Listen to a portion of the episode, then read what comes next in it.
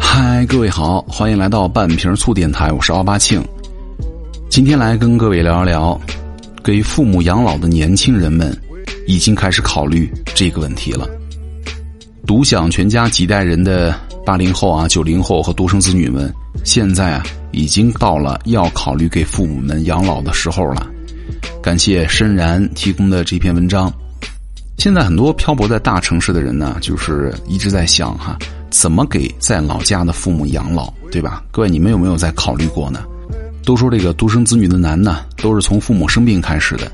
想留在大城市搞事业，那父母的身体情况呢，一天一天的每况愈下，需要有子女陪在身边。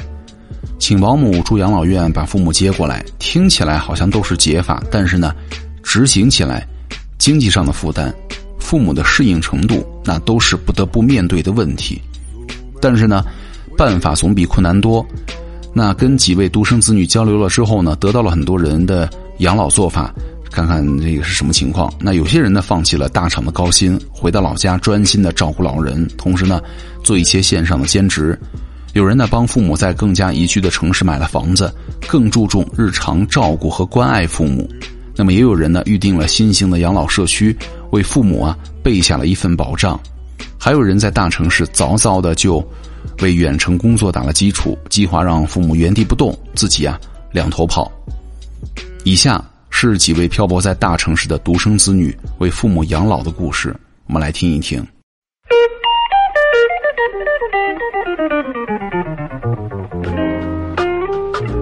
第一个，他叫陆羽，三十四岁，在辽宁，是自由职业者。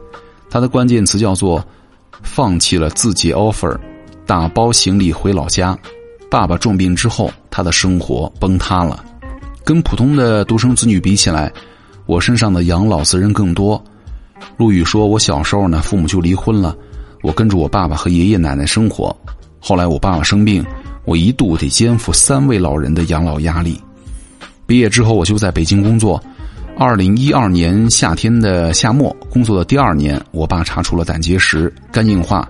二零一三年，奶奶做了直肠癌手术，他们身体一直不好。”但当时啊还能够相互扶持。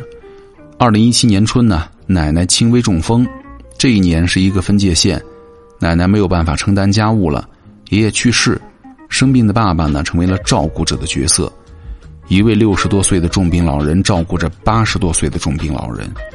这一年开始呢，我每年都会接到两三次家里的电话，有的是来帮忙的母亲打的，有的是其他人，大多数是因为父亲低血糖昏迷。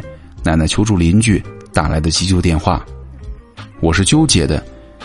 家人生病，工作不顺，我都想过要回去，但从内心来说，我是不想回去的。放不下北京的工作和生活，家人们呢也不敢正视这个问题，甚至也在逃避。后来我在家里安了摄像头，能够看到父亲和奶奶的床。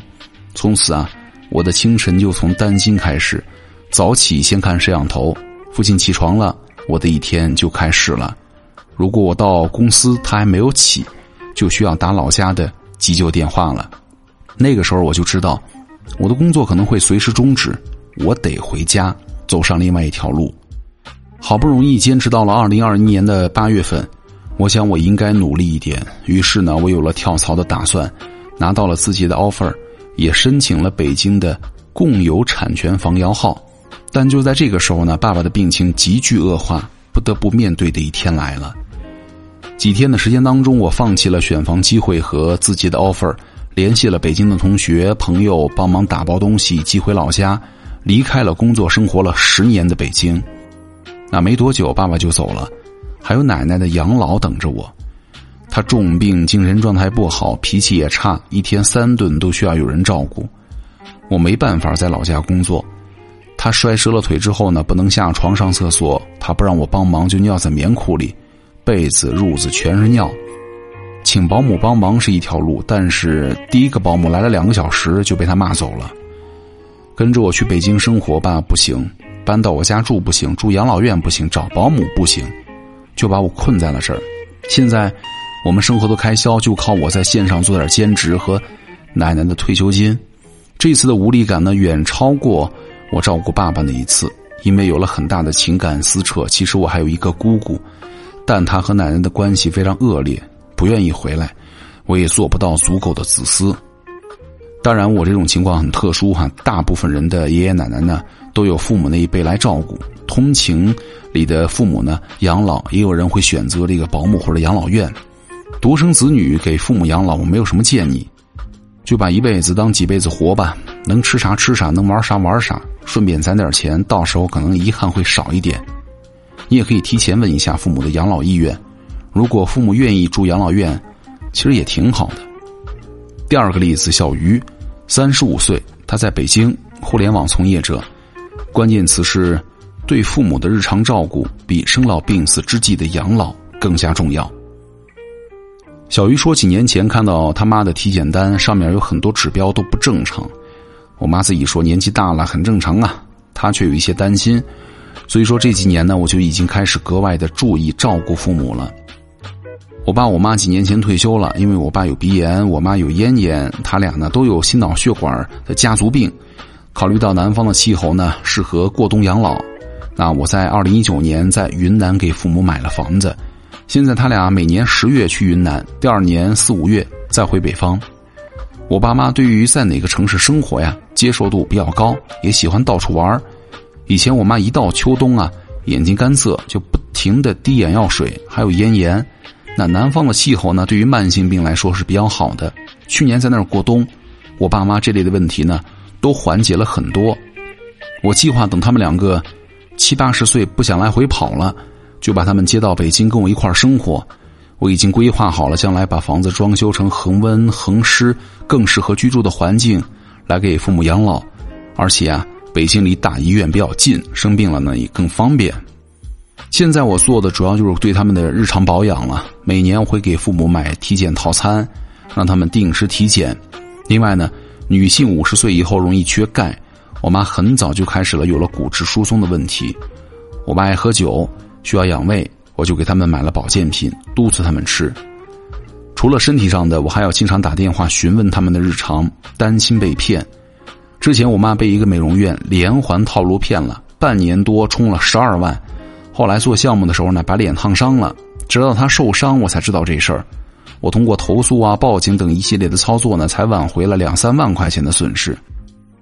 去年冬天，我爸妈又在云南被一个团伙以听课送礼物为由骗到了一个酒店的活动上，最后花了九千多，买了给蔬果消毒的仪器，还有什么空气净化器。我知道之后呢，严肃的批评了他们，跟他们说这些套路。啊，连哄带吓才把他说服了。但是子女经常不在父母身边，这种类型的事情可能就是经常发生。那现在呢，我会更加留意，需要什么东西，尽量我都帮他们操作购买。因为我单身，别人家老人帮子女带娃，我怕父母无聊，给他们养了猫。日常呢，他们还能抱一抱、逗一逗，能够起到一定的陪伴作用。另外呢，我最近还关注到一个老年的长期护理险，我考虑给父母买一个。如果将来生病了需要长期护理，也能够减轻一点我的负担。我父母呢属于那种很注重生活质量的类型，他们曾经跟我聊过，希望他们还在有精力的时候呢，享受生活哈，开开心心想干嘛干嘛。但是如果老了需要重病。需要各种药物啊、医疗器械维持的时候呢，他们宁愿有尊严、不痛苦、体面的离开。我也觉得，让他们在有行动能力的时候好好享受生活是最重要的。作为独生子女，别人给父母养老啊，可能更注重经济上，那我对父母的照顾呢，在心理和精神上大过物质上，重视日常照顾多于考虑老了生病之后的问题。第三个，Jesse，他是三十八岁。在深圳是自由职业者，关键词说，父母在大城市住不惯，我开始考察养老社区。二零一九年，我三十五岁那一年，我的母亲生病了，需要住院做手术，我从广东赶回广西老家，和父亲轮流照顾他。当时呢，不仅耽误了工作，而且即便是两个人轮流照顾，依然觉得很辛苦。第二年，我父亲呢又生病住院，当时疫情已经爆发了，我没能够赶回去，是母亲一个人陪的。从那会儿起呢，父母的养老问题变成了我的一块心病了。我和我先生都是独生子女，工作单位呢在深圳，但是呢不用打卡坐班所以说我们大部分时间呢都是在东莞生活。我公公婆婆和我们住在一块儿，那日常呢也可以相互照应。相较之下呢，我父母的情况更让我焦虑。其实，二零一八年我们就在东莞又买了一套房子，打算把我父母接过来生活。但是他们来了之后呢，还是会想念老家的亲戚朋友们，不愿意长期停留。这些年呢，都是每年来两三次，每次呢住个十天半个月就回去了。到现在也没能够适应这边的生活。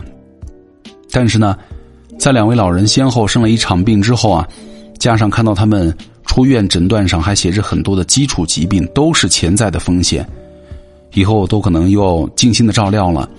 这让我不得不考虑了新的养老规划。我的父母都有退休金，也有医保。之前呢，他们住院医保就报销了很多。但是最让我担心的是，以后即便是搬到一个城市来住，要真心的、真正的照料他们，可能我自己也分身乏术啊。我想起之前有一次我们全家出去玩。我公公呢提到说，等他年纪大点腿脚不利索的时候呢，就找个养老院去住着。当时还挺触动我的。在那之前，我从来没有想过他们老了之后要和我们分开。但是作为老人呢，他们也会为我们考虑，不想给子女添麻烦。从那个时候呢，我便意识到，一些老人可能并不排斥住在养老院，但需要的是好的环境、医疗条件和好的陪护。说到我父母生病的事情催化呢，我开始加速的物色那些好的养老环境、养老院，也是在查资料的时候呢，了解到了养老社区。这个养老社区是根据老人的需求来设计，提供了休闲娱乐、健康饮食的基础之上呢，还配备了护理资源和医疗服务。通过购买相应的保险产品呢，锁定入住权。那我父母现在身体还可以，我打算让他们每年先去养老社区啊，住一两个月。啊，提前适应适应，去不同的城市的养老社区啊，当成旅居也行。这样以后年纪大一点呢，生活无法自理，需要到养老社区的时候呢，也不会难以适应了。当然了，入住是基础，老人入住之后啊，每个月都是一笔不小的支出。目前呢是单人每个月的花销至少八千。他说我父母的退休金呢可以覆盖一部分，以后呢我们还是会支付一定的费用。疫情以来呢，我们家的家庭收入受到了严重影响。我先生呢是在旅游行业工作，可以说这两三年一直是处于半失业状态。人到中年，上有老下有小的危机感呢常常袭来，但也没有办法。当下我们能做的就只能是开源节流，为以后呢打好基础了。第四位叫六六，二十七岁，他在杭州做传媒行业，关键词呢。计划给父母在老家买房，现在最要紧的事儿就是努力赚钱。到今年我已经在杭州工作了三年了，我跟很多出来打工啊工作的年轻人想法不太一样。身边的人都说啊，去了北上广就没打算回家，不管怎么样都得留下来，再差也要回到老家近的大城市或者省会城市。我却是从出来的时候就是想着要回家的。我家在东北的一个四线城市。真实的东北并不是快手、抖音满地吼，真正懂得短视频、新媒体产业的人呢，真的是少之又少。我决定来到杭州，就是一个目标：学会玩短视频，回家创业。那带着这样的心态呢，离开了家乡，只是相对少了些留在大城市的压力，但同时呢，也会担心自己没有能力回家。现在我开始犹豫回家还是留下，因为我学的越多，我发现东北的资源呢太匮乏了。我回去呢就是。巧妇难为无米之炊呀！好的是，按照我现在的经济能力来看，我是完全有能力给父母养老的。那去年开始我就规划给父母啊在老家买套房子。现在我爸妈还在跟老人一块儿住，我们家又没有电梯，楼层也高。说实话，我有的时候突然想到家里的老人今天要下楼散步，我都心里一紧。今年回了几趟家，去了新开的几个楼盘看过，爸妈也知道这个事儿。我们倾向于买一个一层带小院的。有了这个打算呢，是因为去年开始我的收入上涨了，我觉得给父母安置更好的生活环境呢，也不是遥不可及的事儿。加上也希望让老人呢安度晚年。目前我还在攒首付，我计划出大半的首付，然后呢月供全由我来还。跨过去首付这道坎呢，月供还是没什么压力哈。我尽量在明年的年底上车。其实精神方面养老也挺重要的。今年我们家里一位重要的亲人呢生病去世了，那这件事情对我的触动很大。那子女尽孝这件事情呢，就突然在脑海里啊有了一个具象。也正因为我比较顾家，所以说家里有事儿呢，我二话不说就回去，所以呢才能够见到他们最后一面。这次之后呢，我也想更多的回家陪陪父母，而且呢也想趁着父母现在身体健康吧，自己好好打拼，积累起更强的经济基础。因为职业关系呢，我的未来。理想状态，也就是我现在正在努力的方向，就是老家杭州两头跑，工作可以线上完成，或者直接可以在老家完成。当然了，还有另外一个计划，就是三十岁回家考一次教师编，上岸的话，我就留在老家跟父母在一块儿。我爸是过敏体质，对于环境很敏感，这也是我没有考虑把父母接到大城市，而是我自己回去，让他们离开多年的生活环境。精神和身体等都很难适应，奔波劳碌这种事儿啊，还是年轻人来做吧。不过我也计划着，明年年初赶紧带着他们去大城市的医院好好检查、调理一下。好，以上就是今天半瓶醋的全部内容。我是奥巴庆，咱们下期见，拜拜。曾经有一个梦，它粉饰了我的生活。我们经历着经历，有糟糕也有惊喜。曾经有一些人定义了我们人生的，他们有犹豫，也有怀疑。时常有贬低和责备，它让我跑得更快更远。也更累，但你知道你不能后退，也无法后悔。重新掌控自己，从何做起？如今我们已，被生活消磨去向，个孩童相信爱与幻觉。如今拥有的一切，是否是你想要的？是否是你梦里渴望的美好？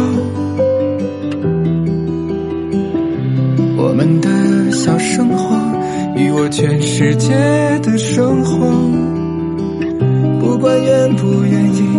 就在那里。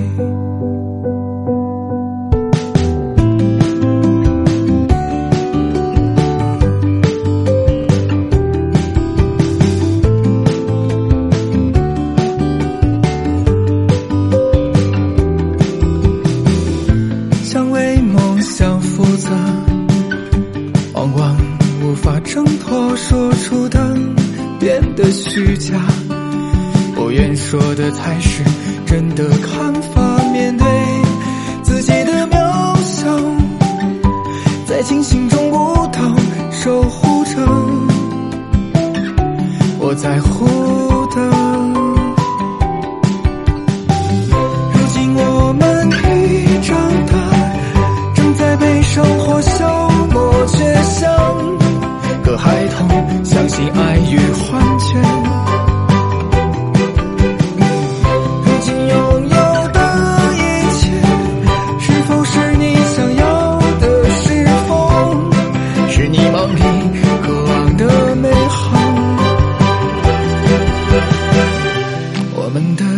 生活与我全世界的生活，不管愿不愿意，它就在那里。